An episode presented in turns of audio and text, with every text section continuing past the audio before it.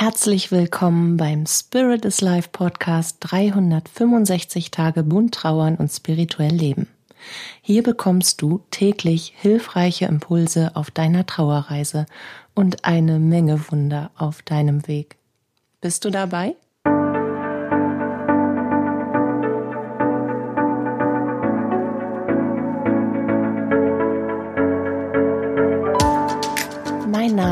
Katja Hüniger und ich begleite dich in deiner spirituellen Entwicklung und auf deiner persönlichen Trauerreise. Dabei sprechen wir beide über die bunten Themen von Trauer und Spiritualität, um dir damit Antworten auf innere Fragen, mehr Sicherheit und Geborgenheit und vor allem aber Licht und Kraft in deiner Trauerzeit zu schenken. Heute möchte ich mich an ein sensibles Thema wagen und an eine Frage, die mich natürlich auch immer wieder erreicht im Zuge der spirituellen Beratung, der Trauerbegleitung, der Jenseitskontakte. Es sind so zwei Fragen, die dann in aller Regelmäßigkeit auftauchen und die wir uns vor allen Dingen alle stellen. Ich glaube, jeder Mensch stellt sich im Zuge seines Lebens die Frage, was passiert, wenn ich sterbe? Was passiert denn währenddessen? Was ist denn das für ein Prozess? Was erlebe ich da? Warum habe ich davor Angst? Und wir fragen uns unweigerlich auch, was passiert denn, wenn ich gestorben bin? Was passiert denn, wenn ich tot bin? Was passiert denn nach dem irdischen Tod? Und in dieser Folge möchte ich mich ein wenig heranwagen.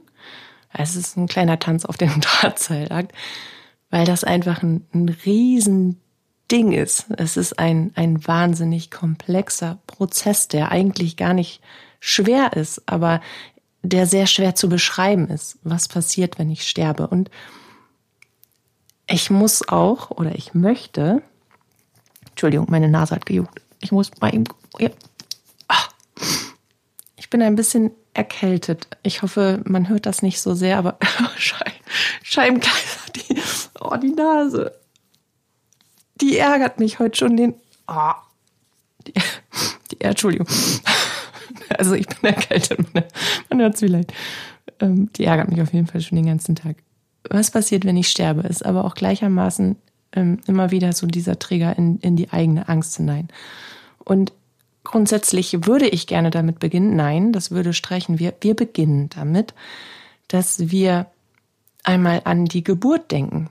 Weil das Sterben ist ein Gebären. Das Sterben ist die Geburt in die ursprüngliche Form unseres Seins. Und ich finde, zumindest haben es mir so die letzten 20 Jahre meiner Selbstständigkeit in Interaktionen mit, mit Jahrtausenden Menschen wiedergespiegelt, dass wir uns selten mit der Frage beschäftigen, was passiert eigentlich bei der Geburt, also wir, wenn wir und wenn wir über die Geburt nachdenken, dann denken wir ja häufig an die Mutter, die gebärt. Und wir denken an den Prozess, der da stattfindet, an die Wehen, an die äh, Eröffnungsphasen, an die Austreibungsphase und natürlich auch an den massiven Schmerz, der damit zusammenhängt. Und dann haben wir mehr Schiss vor dem Schmerz und davor natürlich, dass irgendwas schiefgehen könnte, als dass wir uns fragen, Sag mal, hat das Kind eigentlich Schmerzen bei der Geburt? Ich meine, da muss eine Melone durch, durch äh, eine Mundöffnung rausgepresst werden. Also hat das Kind eigentlich Schmerzen bei der Geburt? Hat das Kind eigentlich Angst während des Gebärprozesses? Ich meine, das wabert und trübbelt und muckelt sich da über neun Monate im Bauch zurecht, fühlt sich super wohl und warm und geborgen und hört Mamas Herz und, und alles andere auch und die Stimmen von draußen und alles wird irgendwann vertraut, je mehr Leben in dieses Kind kommt, je mehr Sinne sich entwickeln. Aber wir haben uns irgendwie selten gefragt oder die wenigsten Menschen fragen sich, hat das Kind eigentlich Schmerzen bei der Geburt oder hat das jetzt Angst? Kriegt das jetzt totale Panik und krallt sich innen drin an die Nabelschnur fest und deswegen dauert die Geburt 36 Stunden. Weil wir das Sterben eben durch unsere Prägung, durch das, was uns unsere Gesellschaft vorlebt und durch die Angst vor dem Sterben, die uns ja schon seit Jahrtausenden begleitet, weil die wenigsten sich eben trauen, über diesen Horizont hinauszudenken und wirklich zu erfahren, zu erspüren, zu erleben, was kommt denn danach? Was begegnet mir denn, wenn ich mich dieser Frage stelle? Wenn ich mich jetzt frage, gibt es eine geistige Welt? Gibt es ein Leben nach dem Tod? Gibt es Gott? Lebt die Seele weiter? Wenn ich diese Fragen ganz offen in das richte, was wir als Himmel anerkennen, ins Universum, wenn ich nachts draußen stehe, weil ich nicht schlafen kann und die Sterne betrachte und, und diese Fragen raushau, Warte ich dann eigentlich auf eine Antwort? Bin ich bereit für diese Antwort? Also warte ich wirklich darauf, dass eine Antwort kommt? Oder drehe ich mich um, weil ich irgendwann zu frieren anfange und lege mich doch wieder ins Bett?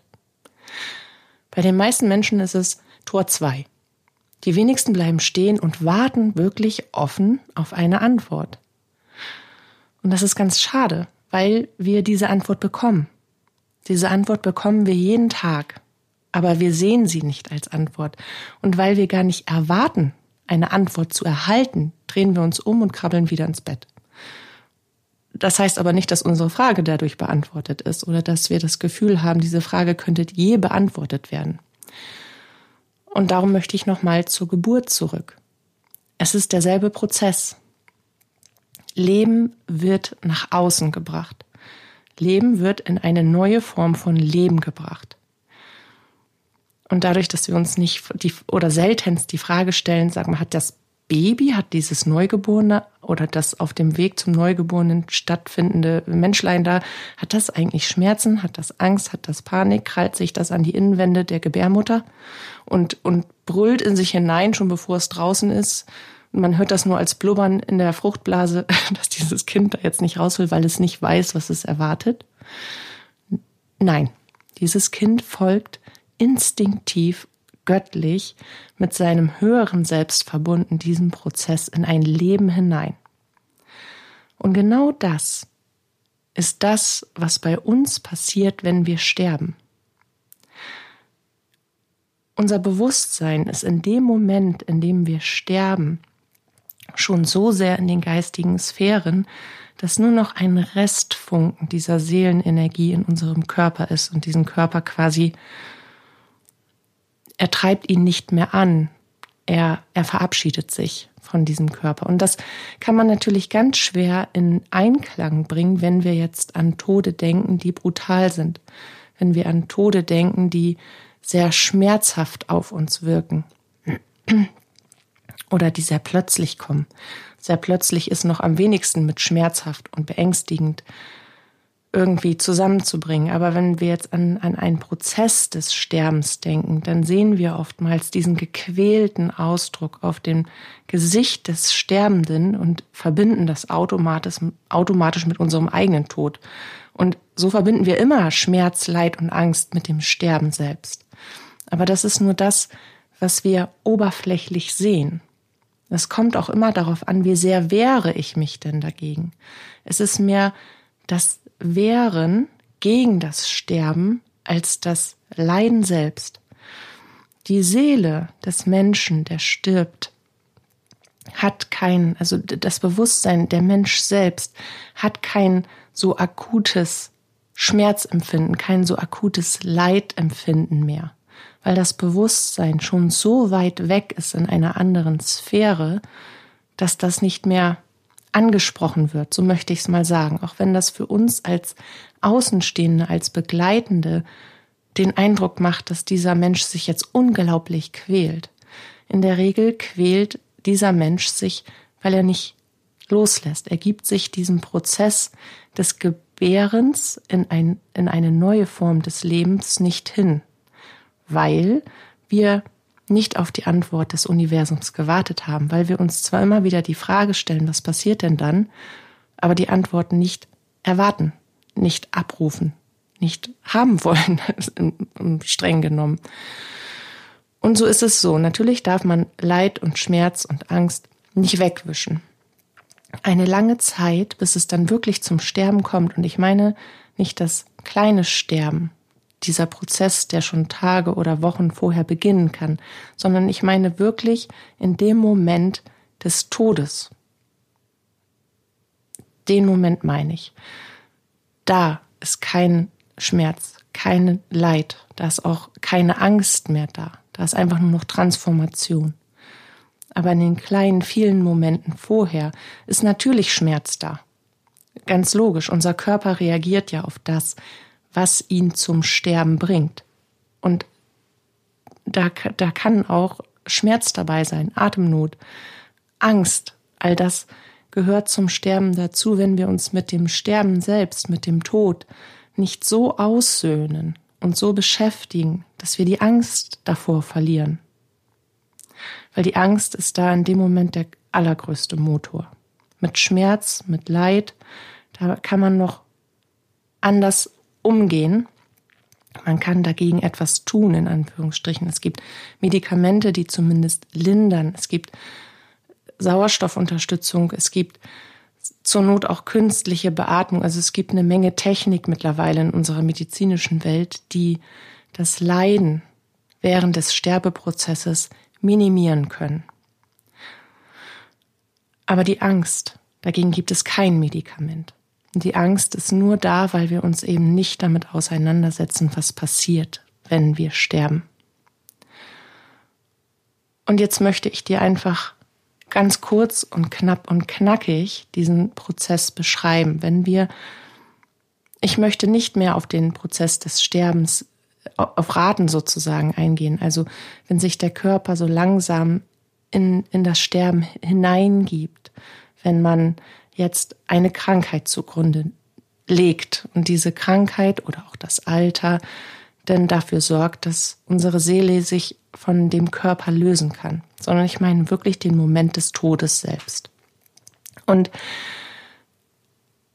okay, ich soll, Sie sagen gerade, ich soll doch noch mal betonen, dass das auch im Prozess des Sterbens, kurz vor dem Tod, das Bewusstsein, die Seele schon so weit angehoben ist, schon wieder so weit in der Geistigkeit ist, dass das nur noch ein Abbild von dem ist, was wir da sehen und dass wir zu viel hineindeuten in das Leid, in Anführungsstrichen, in, in die Gestik und Mimik des nun sterbenden Menschen.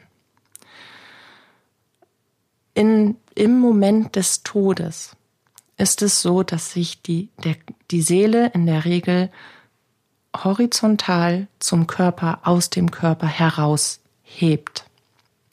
Was ich immer wieder gesehen habe, was aber auch andere Menschen, ich glaube, es gibt sogar einen Wissenschaftler, ich habe diesen Bericht vor Jahren mal gesehen, der hat das mit einer Form von Wärmebildkamera nachgewiesen, dass unsere, dass Energie aus dem Körper aufsteigt, wenn ein Mensch stirbt. Und was ich total spannend fand, war, dass er eben auch die Astralschnur, die Menschen wie ich, also ich und Kollegen von mir und so weiter, aber auch Menschen, die eine Nahtoderfahrung haben, die, die beschreiben diese Astralschnur. Und das ist quasi wie eine Nabelschnur, mit der unser, unsere Seele an den Körper gebunden ist, mit dem unsere Seele sich mit unserem Körper verbindet. Und um diese Verbindung zu halten, gibt es eben diese Silberschnur, so sagen einige dazu, weil sie so ein silbriges Licht hat, oder eben auch Astralschnur, weil sie eben sphärisch ist, weil sie uni universell ist, weil es, weil es quasi die göttliche Nabelschnur ist. Die Seele steigt also aus dem Körper hoch, betrachtet sich selbst und dann reißt die Astralschnur. In dem Moment, wenn die Astralschnur reißt, schwebt sie, steigt sie quasi auf. Die meisten stellen sich dann neben ihren Körper. So habe ich das in den Sterbebegleitungen gesehen, dass sie sich bewusst von ihrem Körper verabschieden und dass sie sich vor allen Dingen ganz plötzlich nicht mehr mit dem Körper selbst identifizieren können als ich. Da gehen wir auch dann in die erste Phase des Übertrittes hinein, in das Körperbewusstsein. Und es gibt hier in dieser, wie steigt die Seele aus dem Körper auf, also sie steigt quasi horizontal, sie nimmt sich wahr, sie nimmt den Raum wahr, sie nimmt noch nicht wirklich wahr, was da gerade passiert, sondern ist vollkommen in diesen Prozess des Sterbens, Schrägstrich des Gebärens eingebunden, Erst in dem Moment, wenn die Astralschnur reißt, dann wird sie sich klar, was da gerade passiert. Und dann, so habe ich es häufig erlebt, stehen sie auch relativ schnell an der einen oder anderen Seite ihres Körpers, betrachten sich und identifizieren sich nicht mehr mit dem Körper als ich. Es ist dann nur noch das Abbild des Ich. Also sie haben keine emotionale Verbindung mehr. Und ich vergleiche das immer gerne mit uns selbst, damit man sich das vielleicht emotional zumindest vorstellen kann, wenn wir selbst uns Babyfotos angucken von uns als Babys, dann wissen wir aus den Erzählungen heraus, dass wir das sind. Aber wir haben keinen emotionalen Bezug dazu. Und so kannst du dir das vorstellen, so sieht eine Seele sich selbst, also ihren Körper, wenn sie entschieden hat, dass sie jetzt geht. Wenn sie, wenn ihr bewusst geworden ist, dass sie trotz, trotz oder beziehungsweise, dass sie ohne Körper lebt. Das ist ein, ein Prozess von Sekunden, wenn man das in Zeit nehmen würde, der für die Seele aber sehr viel länger ist, der sich sehr viel länger ausdehnt, dieser Moment, der sich sehr viel intensiver aufbaut. Es gibt natürlich auch Ausnahmen dieses Übertrittes. Und das ist in der Regel dann, dass sich die Seele dann nicht langsam und stetig erhebt. Das habe ich schon das ein oder andere Mal in jenseitigen Kontakten übermittelt bekommen, wenn Menschen durch einen Unfall sterben, durch einen Autounfall oder durch einen Motorradunfall, dass sie, dass die Seele quasi mit dem Aufprall des Körpers auf einen, auf einen Widerstand, auf einen Gegenstand, dass sie schon fast ein wenig rausgeschleudert wird, die Seele aus dem Körper und dass die Astralschnur dann relativ flott reißt. Da braucht es mehr Orientierung für die Seele selbst, was da jetzt gerade passiert ist. Und das kann auch zu einer Desorientierung führen. Aber das ist nicht die Regel. Die Regel ist wirklich das friedliche Aufsteigen der Seele aus dem menschlichen Körper. Und die Ausnahme habe ich jetzt angeführt, weil sie einfach auch Fakt ist. Weil auch das so oft übermittelt wurde, dass man das als These, als faktische These zumindest, als Basis der Grundlage, wie kann es auch sein, aufführen muss. Sonst wäre es nicht korrekt. Genau. Also, wenn die Seele dann sich selbst von dem Körper verabschiedet hat, dann ist immer die Frage, und das ist logischerweise auch die Frage, erscheint denn da ein Licht?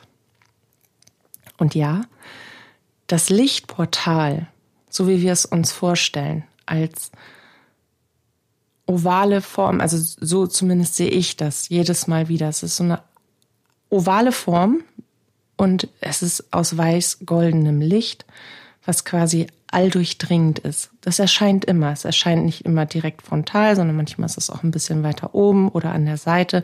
Mal ist es ganz nah und mal ist es ein paar Meter weiter weg. Warum, weiß ich nicht. Ich kann es, ich kann es nicht sagen. Ich habe das aber auch ehrlich gesagt noch nie als Frage gestellt. Diese Frage fällt mir jetzt erst ein. Warum ist denn das eigentlich so? Ich habe das bisher in den Übermittlungen nur angenommen. Also das Lichtportal erscheint, aber auch hier gibt es Ausnahmen. Es gibt natürlich auch Seelen, die sehen kein Licht. Und das sind in der Regel Seelen, die sich, die der festen Überzeugung sind, dass es kein Leben nach dem Tod gibt.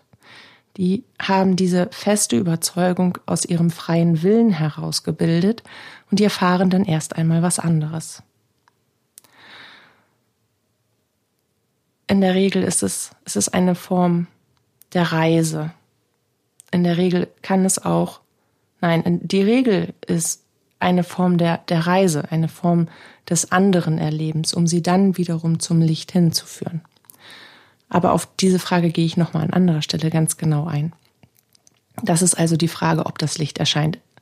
Das Licht erscheint für alle, ob sie, ob sie dieses Licht sehen wollen.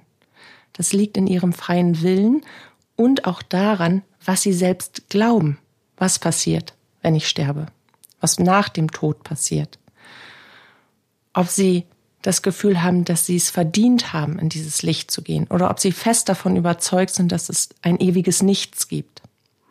Je nachdem, wovon sie überzeugt sind oder was sie sich selbst wünschen, das ist das, was sie erfahren werden. Das ist der freie Wille, der eben allem zugrunde liegt. Dann kehrt natürlich als nächster Prozess, wenn das Licht erscheint, dann kommen unsere jenseitigen Lieblingsmenschen und unsere Geistführer. Es kommen immer mindestens ein bis zwei jenseitige Angehörige und es kommt mindestens ein geistiger Führer um uns nach, sicher nach Hause zu bringen, um uns erstmal bei der Orientierung zu helfen, was da jetzt gerade passiert, um uns ein wenig an die Hand zu nehmen und an das Sein in uns mit unserer wahren Natur und innerhalb der geistigen Welt eben auch zu helfen.